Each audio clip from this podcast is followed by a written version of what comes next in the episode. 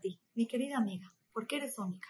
Abjaim Kanievski, poco antes de fallecer, de sus expresiones que decía cuando hablaba de la llegada del Mashiach era que no solo ya está en camino, sino que está en la puerta, está esperando abrir para salir ya a que haya la total redención, que tanto estamos esperando.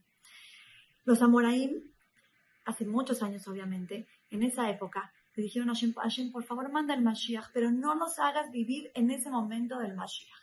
¿Por qué? Porque sabían que cuando iba a ser el momento del Mashiach, antes de que llegue el Mashiach, iban a haber muchos, eh, muchas pruebas muy difíciles. Le pidieron, por favor, no nos hagas estar en ese momento. Las pruebas yo sé que van a ser muy difíciles.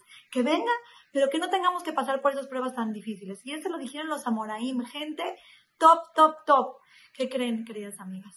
Nosotras somos las elegidas. Esta generación es la elegida y Hashem confió en nosotros en este nivel en el que estamos, está confiando en nosotros, en que nosotros podemos pasar estas pruebas, que podemos, sí, ¿cuáles son las pruebas que están pasando? Las más cañonas, pruebas de tzeniut, de, de, hay, falta de recato, de kedusha, de shalom, de amor, paz entre la gente, de muná. Y de hecho, Dicen que las mismas pruebas que le pusieron a Yosef Atzadik son las que le van a mandar a, a, Am Israel antes del Mashiach. Las mismas, la, la, la, la gematria, el número de las letras que es Yosef es el mismo de Las mismas pruebas nos están mandando ahorita. ¿Cuáles fueron las pruebas de Yosef? Fueron de shalom, de paz con sus hermanos, fueron de emuná, de seguir con ese emuná a pesar de todo lo que le estaba pasando. Y la prueba del Señor, cuando la esposa de Potifar quería estar con él, ¿cómo se resistió? Esas son las pruebas que realmente están afectando a esta época de la vida, antes del Mashiach. El tema de la paz que tenemos que buscar ese abad Israel, ese amor por los demás, buscar la paz con toda la gente, dejar de buscar tener problemas y que la gente tenga problemas, sino todo lo contrario, buscar arraigarnos y aferrarnos a pesar de todas las cosas que están pasando, a pesar de todas las cosas que están pasando, aferrarnos a la emuna y aferrarnos a nuestro tzeniut, a nuestro recato. A pesar de que vivimos en una época muy difícil, queridas amigas, les vuelvo a repetir, Hashem nos eligió como ser parte de estas últimas contracciones antes del parto de que, sea cuando llegue el Mashiach. Somos las elegidas, confía en nosotros.